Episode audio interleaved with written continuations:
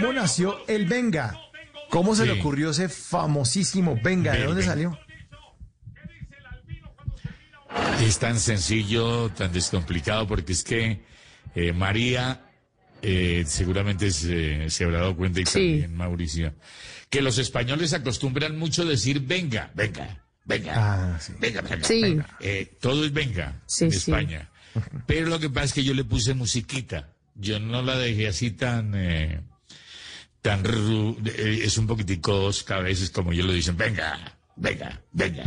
Entonces yo le puse musiquita, el grijito, la, la curvita, y esa fue la que pegó, la curvita. ¡Venga! ¡Qué maravilla! Me encanta. Mete eso de despertador espectacular. Sí. Sí, pues es una mezcla, Y es una buena mezcla de y buen de- camino. Sí. Eh, Ah, buena exacto, es, mezcla- es adaptarla, es musicalizarla, es buen viento y buena mar.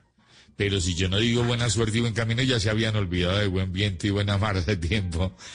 Y era de un Claro. locutor famoso de Bogotá que se llamaba Efraín Yepes Lalinde, que saludaba a la flota mercante gran colombiana, por eso decía Marinos de Colombia, buen viento Ah, y buena mar.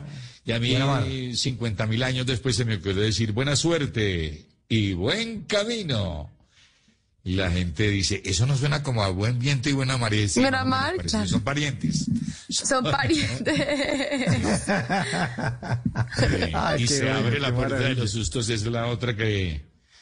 Se abre la puerta de los sustos, es otra que ya pegó mucho.